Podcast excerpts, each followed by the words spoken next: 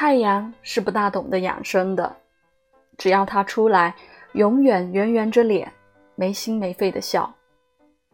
他笑得适度时，花儿开得繁盛，庄稼长势喜人，人们是不厌弃他的。而有的时候，他热情过分了，弄得天下大旱。看来过于光明了，也是不好。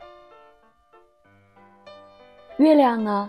它修行有道，该圆满时圆满着，该亏的时候则亏。它的圆满总是由大亏小亏换来的，所以亏并不一定是坏事。它往往是为着灿烂时刻而养精蓄锐。